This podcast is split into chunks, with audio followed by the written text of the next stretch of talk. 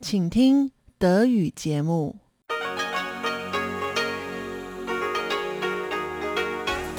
Hier ist Radio Taiwan International.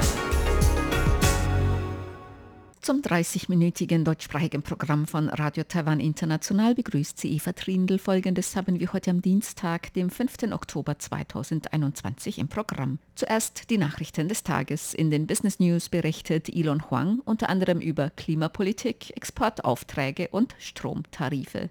In den Schlagzeilen der Woche sprechen wir heute über den neuen Parteivorsitzenden der Kuomintang, der KMT. Nun zuerst die Nachrichten. Präsidentin Tsai Ing-wen warnt vor katastrophalen Folgen für den Frieden in Asien, falls Taiwan nicht verteidigt werden könnte. Die USA äußern erneut ernsthafte Bedenken wegen zunehmender militärischer Aktivitäten Chinas nahe Taiwan. Und der neue Parteivorsitzende der Kuomintang, KMT, hat die Partei zur Einigkeit aufgerufen.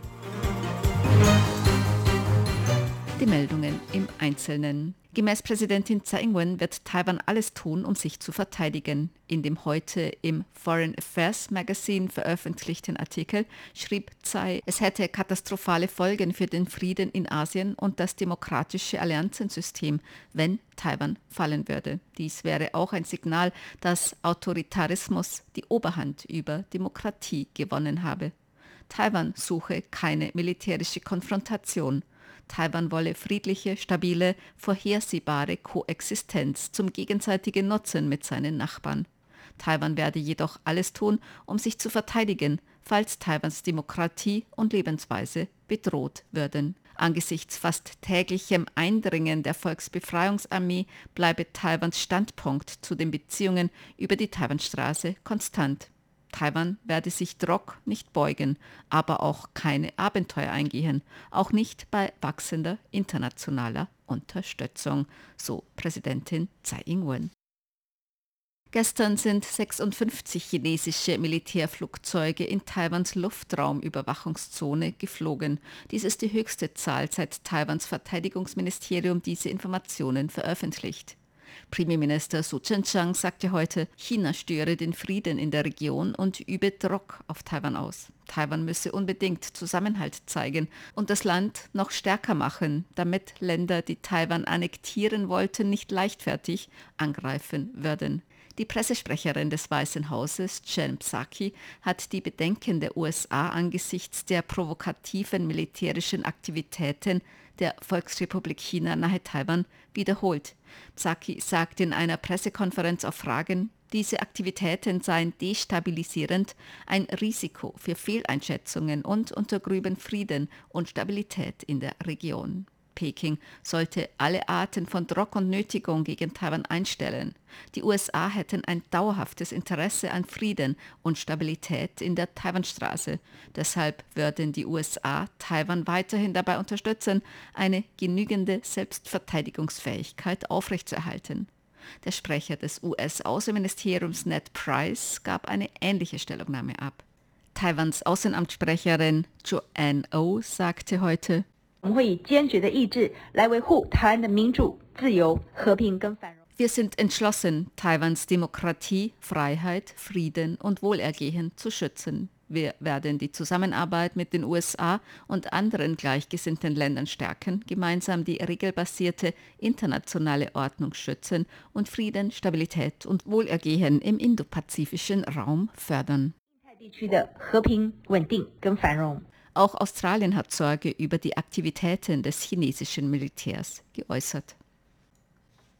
Das Verteidigungsministerium hat einen Sonderverteidigungsetat erstellt. Der Sonderetat für Luftverteidigung und Seeverteidigung in Höhe von 240 Milliarden Taiwan-Dollar, rund 7,4 Milliarden Euro, wurde dem Parlament zur Beratung übergeben. Der Sonderetat beinhaltet acht Posten. Ein großer Teil ist für Systeme zur Schiffsabwehr vorgesehen.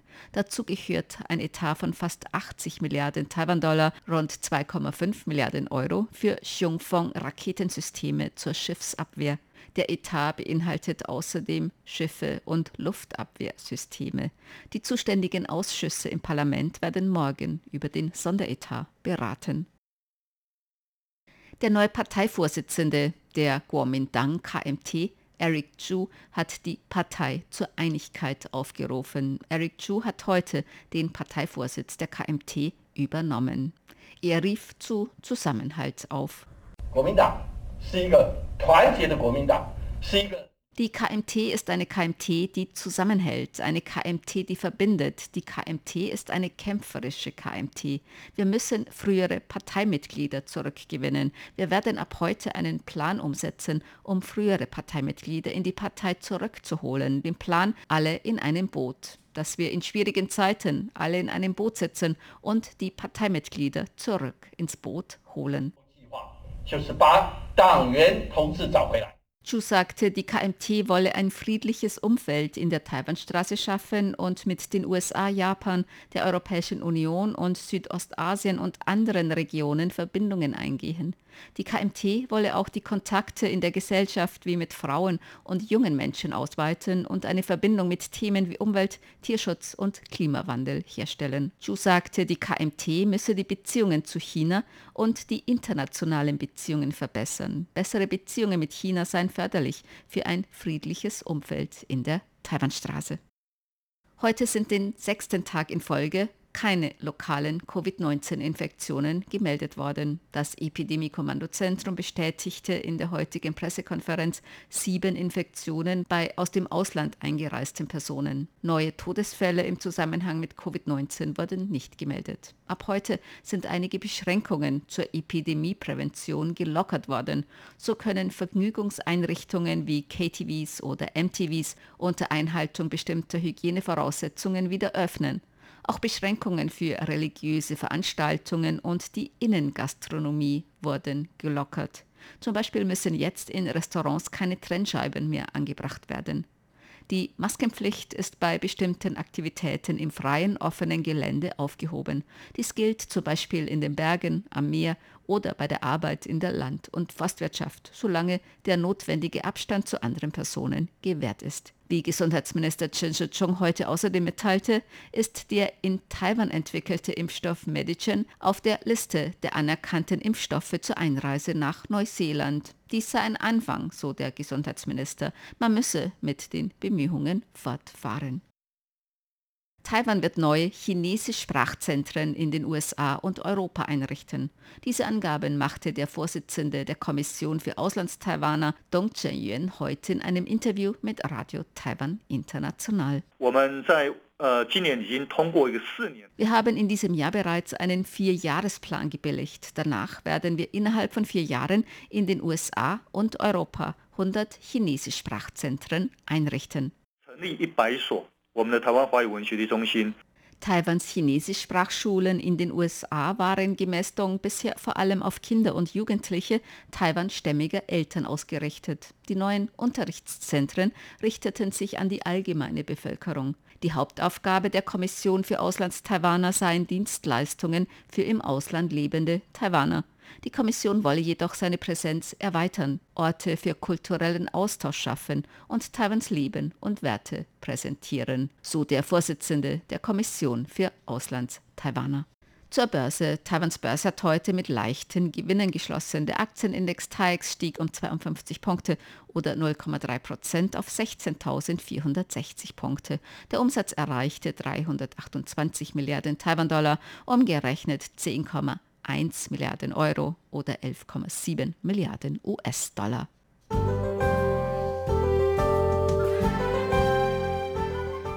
Das Wetter. Heute war es in ganz Taiwan meist sonnig bei Höchsttemperaturen um 36 Grad Celsius, in Shinsu bis über 37 Grad. Die Aussichten für morgen Mittwoch meist sonnig, im Norden und Nordosten im Laufe des Tages bewölkt. Dort kann es örtlich auch etwas Regen geben, bei Temperaturen zwischen 24 und 35 Grad Celsius, im Osten bis 30 Grad.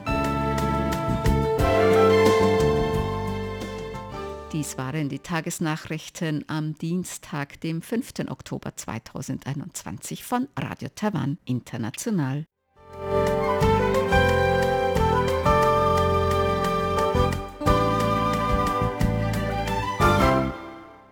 Nun geht es weiter mit den Business News mit Elon Huang.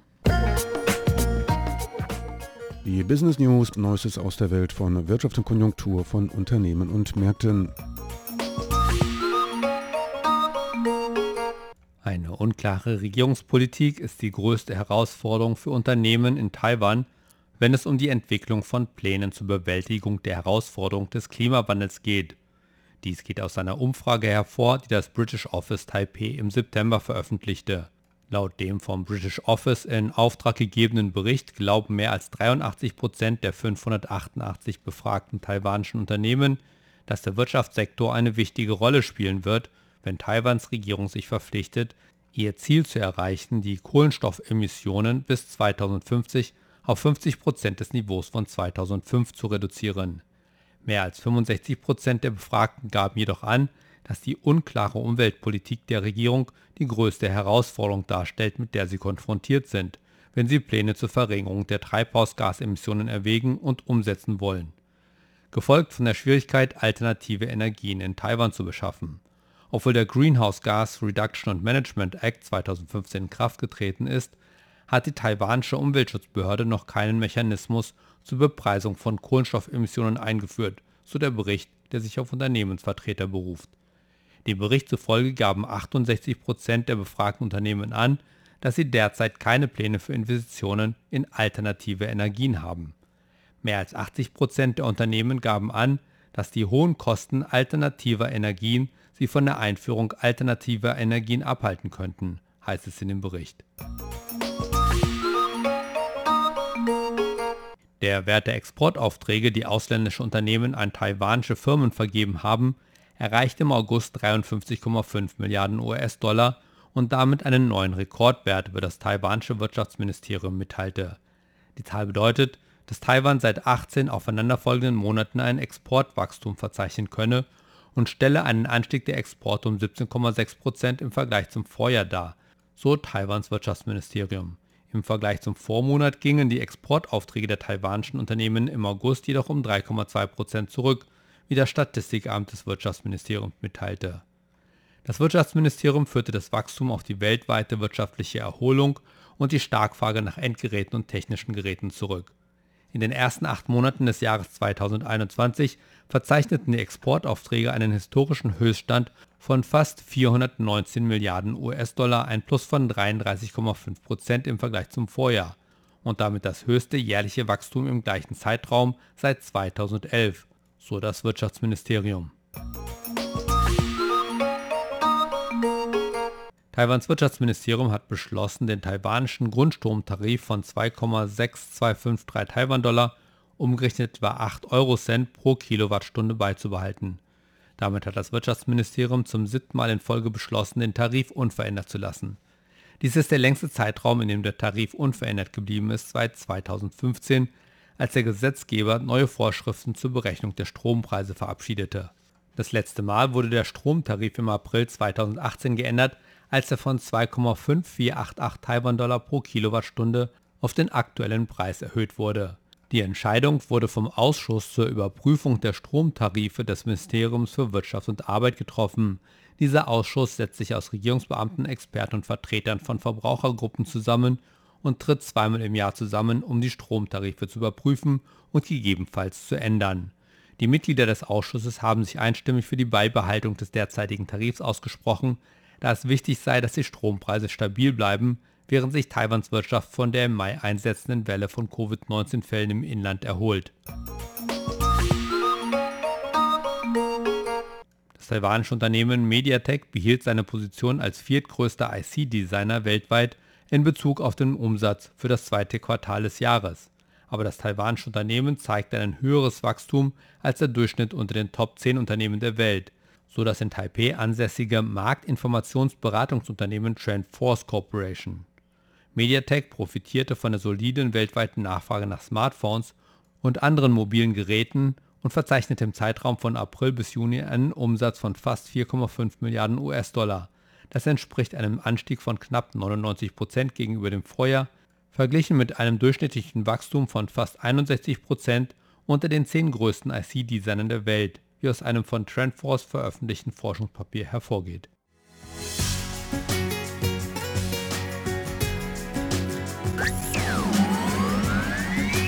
Radio Taiwan, international aus Taipeh.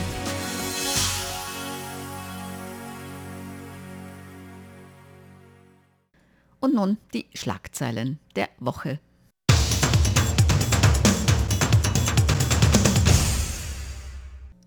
Herzlich willkommen, liebe Hörerinnen und Hörer, zu unserer Sendung Schlagzeilen der Woche. Am Mikrofon begrüßen Sie Eva Trindl und Chobi Hui. Am 25. September fand die Parteichefwahl der Oppositionspartei Kuomintang statt. Vier Kandidaten sind zur Parteichefswahl eingetreten und Eric Zhu, der ehemalige Kuomintang-Parteichef zwischen 2015 und 2016, hat die Wahl mit über 85.000 Stimmen gewonnen. Und heute, am 5. Oktober, tritt Eric Zhu sein neues Amt als Kuomintang-Parteichef an. Und die Kuomintang hat insgesamt 370.000 Mitglieder und an dem Tag liegt die Wahlbeteiligungsrate bei 50,7 Prozent. Der Eric Zhu hat etwa 45,78 Prozent der Stimmen gewonnen. Ja, vielleicht müssen wir ganz, ganz kurz erklären, wer denn die Kuomintang-Partei überhaupt ist. Vielleicht wissen unsere Hörer und Hörerinnen jetzt nicht so ganz genau so ungefähr. Ja, es gibt immer die Kuomintang, die KMT, die Nationale Volkspartei Chinas und die DPP, die jetzt an der Regierung ist. Das sind die zwei großen Parteien in Taiwan. Die KMT wurde 1912 in China von Sun Yat-sen gegründet. Und 1912 wurde auch in China die Republik China, die erste Republik in Asien, ausgerufen. Und die KMT-Regierung verlor den Bürgerkrieg gegen die Kommunistische Partei Chinas in China und zog sich dann nach Taiwan zurück, wo diese Republik China weiter besteht. Und die KMT regierte in Taiwan sehr lange Zeit, also etwa 50 Jahre, ziemlich diktatorisch, ziemlich lang. Erst 1987 wurde das Kriegsrecht aufgehoben. Im Jahr 2000 kam es zum ersten Machtwechsel. Und im Parteienspektrum Taiwans ist die KMT eher China-freundlich und will eine Vereinigung Taiwans mit China und ist, hat die Farbe Blau. Dann gibt es noch die Grünen Parteien, die sind eher China-kritisch und wollen eher eine Unabhängigkeit Taiwans. Und Eric Chu, der neue Parteivorsitzende, der stammt aus einer ja, alten KMT-Politikerfamilie. Er war von 2010 bis 2018 Bürgermeister von New Taipei oder Neu-Taipei, dem ehemaligen Landkreis Taipehs. 2016 war er Präsidentschaftskandidat der KMT. Er hatte kurzfristig die KMT-Präsidentschaftskandidatin die damalige ersetzt, weil die hatte so niedrige Umfragewerte. Er verlor die Präsidentschaftswahl 2016 jedoch deutlich gegen die jetzige Präsidentin Tsai Ing-wen.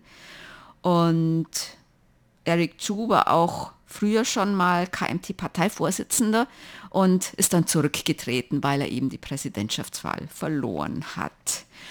Und er ist also ein altbekannter KMT-Parteivorsitzender. Politiker und er trat an gegen den bis gerade noch amtierenden KMT-Chef, nämlich Johnny Chiang, Chiang Chi-cheng. Der ist 49 und ist ein, der jüngste Parteivorsitzende gewesen. Eric Chu ist etwa 60, also im besten Politikeralter, muss man sagen. Und dann gab es noch einen Kandidaten, der heißt Zhang Ya-zhong, der ist 66 und hat sehr viele Stimmen erhalten eigentlich, nämlich 32,59 Prozent.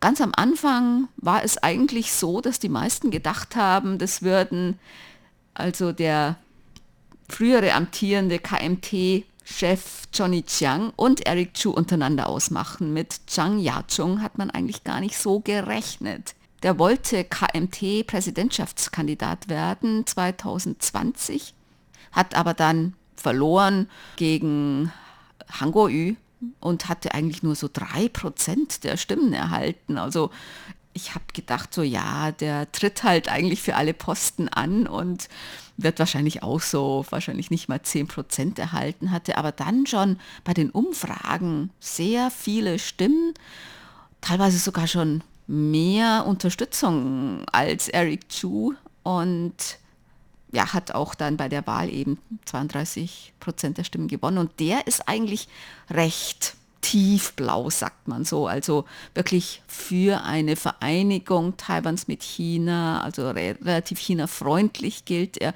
Er ist eigentlich kein Politiker, sondern eigentlich ein Professor und ja, eher ein Gelehrter, hatte nie, so viel ich weiß, ein Regierungsamt oder auch ein Parteiamt oder sowas. Übrigens, Zhang Yazhong hat früher in Deutschland studiert, ah. hat dort eine Doktortitel geholt. Und jetzt zurück zu Eric Zhu.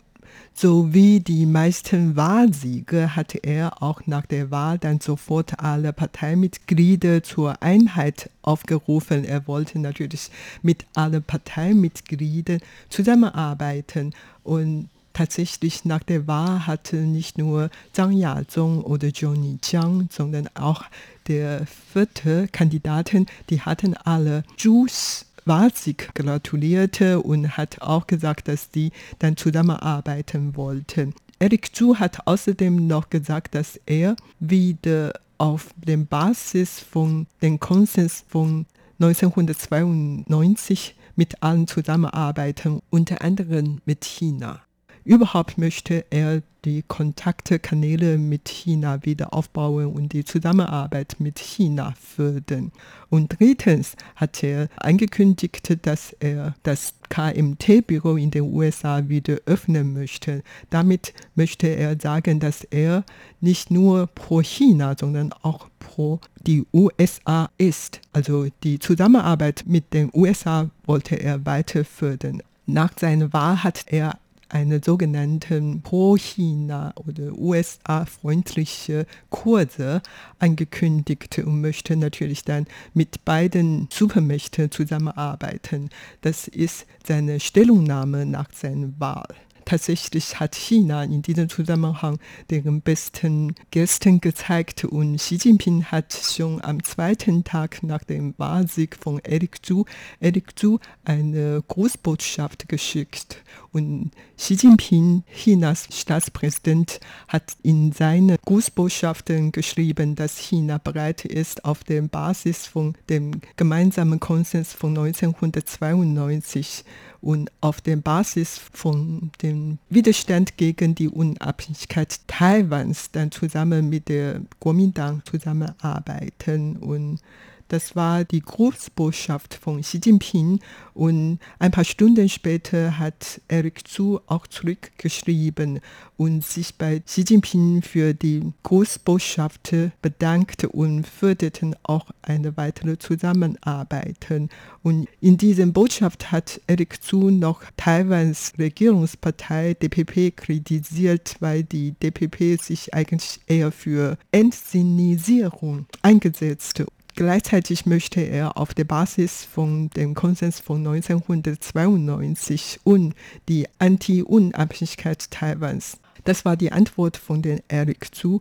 Also im ersten Augenblick sieht es schon, dass, dass China mit der Kuomintang unter der Leitung von Eric Zhu zusammenarbeiten möchte. Aber wie sich weiterentwickeln, das weiß man natürlich nicht. Aber auf jeden Fall, Eric Zhu hat nicht nur von China Gratulationsbotschaft bekommen, auch von den anderen Parteien, unter anderem der DPP und der Volkspartei Taiwans. Und du hast gerade mehrmals den Konsens von 1992 angesprochen. Und vielleicht muss man ganz kurz sagen, was dieser Konsens von 1992 ist. Für die Partei KMT bedeutet dieser Konsens, dass es nur ein China gibt, aber dass jede Seite, also sowohl China, die Volksrepublik China, als auch Taiwan, die Republik China, die eigene Interpretation von diesem ein China haben kann. Und für die Kuomintang, also für Taiwan, bedeutet das, das eine China ist die Republik China. Und für die Volksrepublik China bedeutet das natürlich, es ist die Volksrepublik China. Das heißt, die KMT hat sich nie für das Konzept Chinas ausgesprochen, ein Land, zwei Systeme, eine Vereinigung unter ein Land, zwei Systeme wie in Hongkong oder so, sondern eigentlich, dass es ein China gibt, aber dass Taiwan eigentlich kein Teil der Volksrepublik China ist. Und die DPP, die jetzt an der Regierung ist, die hat aber diesen Konsens von 1992, diesen sogenannten, nie anerkannt, also gesagt, dass es gibt überhaupt keinen solchen Konsens. Der frühere KMT, Präsident Ma hat auf dieser Basis dieses Konsenses mehrere Abkommen mit China geschlossen. Und seit die DPP-Regierung unter Tsai Ing-wen an der Macht ist und diesen Konsens nicht anerkennt, die Existenz des Konsenses nicht anerkennt, will China eben nicht mehr mit der Regierung Taiwans sprechen.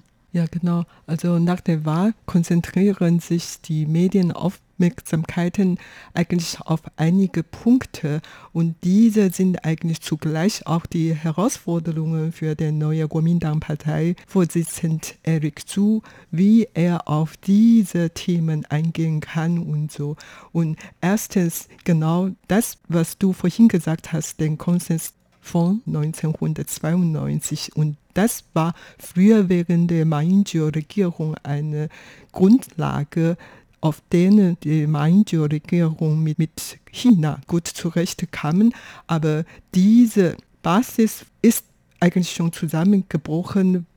2019 hat Xi Jinping in Peking eine Rede gehalten, in der er von ein Land, zwei System und Taiwan-Programm gesprochen hatte. Und seitdem hat man so in Taiwan auch in der ganzen Welt so verstanden, dass ein Land, zwei System, das Modell wird weiter durchgesetzt und vor allen Dingen Taiwan wird nach dem Hongkong-Modell in Zukunft von China regiert.